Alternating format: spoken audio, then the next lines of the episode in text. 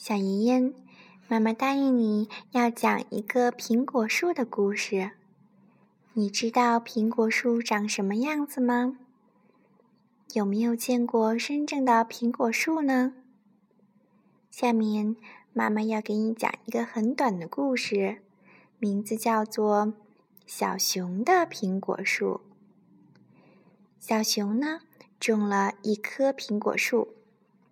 他在给苹果树浇水、施肥、捉虫子的时候，小猴子看见了，忙过来帮他浇水；小花鹿看见了，忙过来帮他施肥；小山羊看见了，忙过来帮他一起捉虫子。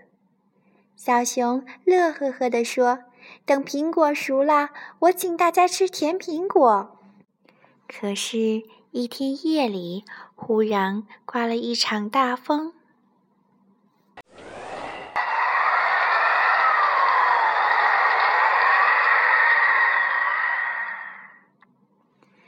大风把苹果都吹落了。小熊望着一地的青苹果，伤心的哭了。小猴子。小花鹿和小山羊听见哭声，都跑来安慰它。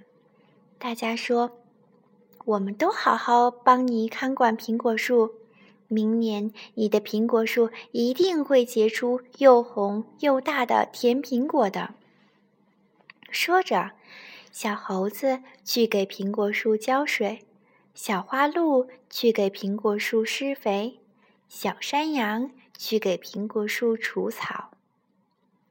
小熊呢，也爬到苹果树上捉虫子。捉着捉着，小熊的手忽然停住了。原来，他发现在一片叶子底下还藏着一个嫩嫩的小苹果。苹果，这里还有一个苹果！小熊高兴的差点喊出声来。就剩下这一个苹果了，可是小猴子他们摘去了，我就没有了。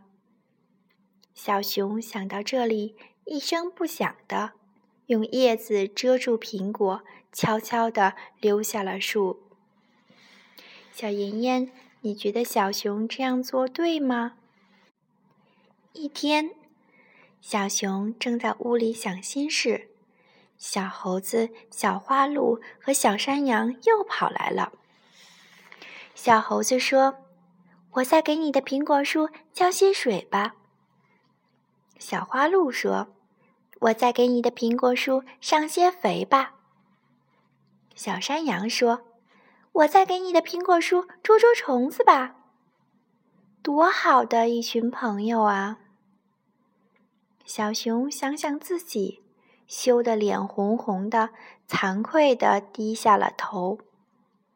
小猴子他们以为小熊还在为没有红苹果而伤心呢，忙又安慰他说：“别难过了，明年你的苹果树一定会结满甜苹果的。”小熊再也忍不住了，拉着大家的手说：“不用等明年了。”现在我就带你们去看红红的大苹果。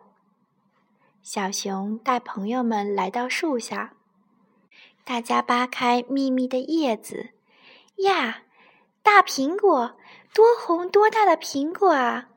大家惊喜的叫着，一个个都笑得小脸红的像苹果似的。就这样，大家一起分享了这个大苹果。分享了他们一年的劳动成果，